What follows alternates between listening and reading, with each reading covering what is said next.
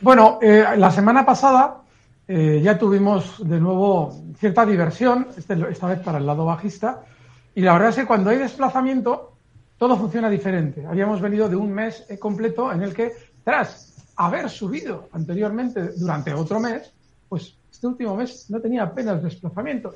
Se debía a lo que veníamos explicando, y es que esos grandes bancos de inversión que a ustedes les habían recomendado que vendieran todo lo que pudieran, estaban comprando todos los que, lo que ustedes, llegado el caso, vendían si es que les hacían caso. Es decir, que estaban aprovechando en niveles, por poner el ejemplo del DAX, niveles de 11.900, 12.000 puntos, a comprar todo lo que salía al mercado. Una vez que lo habían comprado, lo hicieron subir durante un mes y a partir de ahí tuvimos ese otro mes lateral. Vale, era un mes que tenía que terminar por lógica a la baja, porque lo lógico era que hubieran estado repartiendo títulos durante todo ese periodo de tiempo. Y ahora los tienen que recuperar. Así es que lo que hemos vivido en las últimas sesiones es normal. Todavía muy probablemente tendremos más caídas. Hay un ingrediente muy habitual cuando ustedes se encuentren con movimientos bajistas muy rápidos. El de la semana pasada fue rapidísimo pongan un poquito atención a ver qué es lo que se escucha.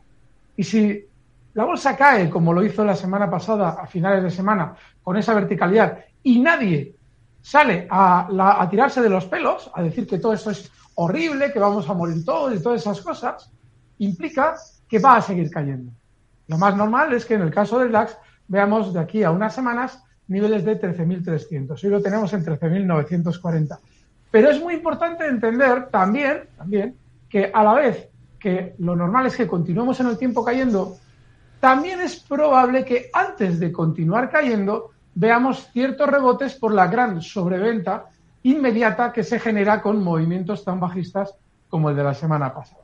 De manera que ahora lo que hay que tener es una orientación mucho más bajista, estar tranquilos, quienes han aprovechado la subida anterior pueden estar tranquilamente todavía fuera y cuando el mercado haya recortado más y sobre todo volvamos a escuchar esas voces que nos hablan de recesión, que nos hablan de que el 2023 va a ser horrible, que nos dicen que todo va a ir fatal, ahí será el momento de plantearnos a ver hasta dónde pueden caer los índices y si quieren hacer de nuevo un giro al alza que podamos aprovechar. No hay que adelantarse.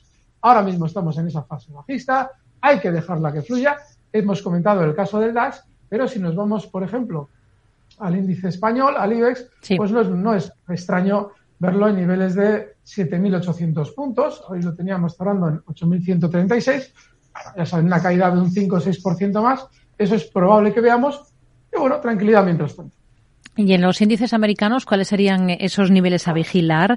Esas, eh, esas caídas, ¿hacia dónde podrían llegar? ¿Hacia qué niveles? Un poco para hacernos una idea, como nos ha hablado en el caso del DAX o en el IBEX.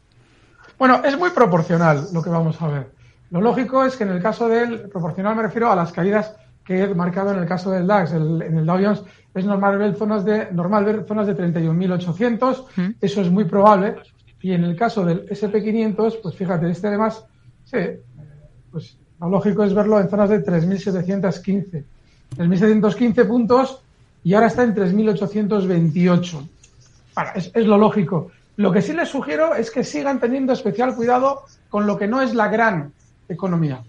Porque así como hemos explicado en anteriores programas aquí con Rocío, ¿por qué cuando queremos ver un giro al alza hay que estar pendientes especialmente de los índices que Capital Radio. a los grandes valores. ¿Mm? Javier Luengo. Por lo menos en este recorte, lo que estamos viendo es que sí, tanto como DAX también van a recortar más.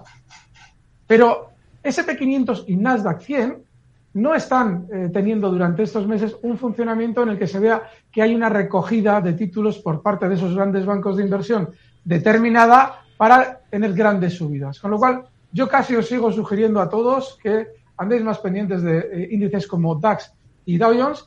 Y en el caso del IBEX, recordad que ha tenido menos subida.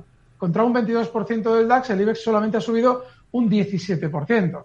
Eso lo que hace es que probablemente el recorte sea menor, y bueno, pues ya veremos a ver cuando vuelva a rebotar cuánto lo hace. Pero está más débil y lo normal es que ahora mismo, de manera inmediata, tenga también un poco menos de récord.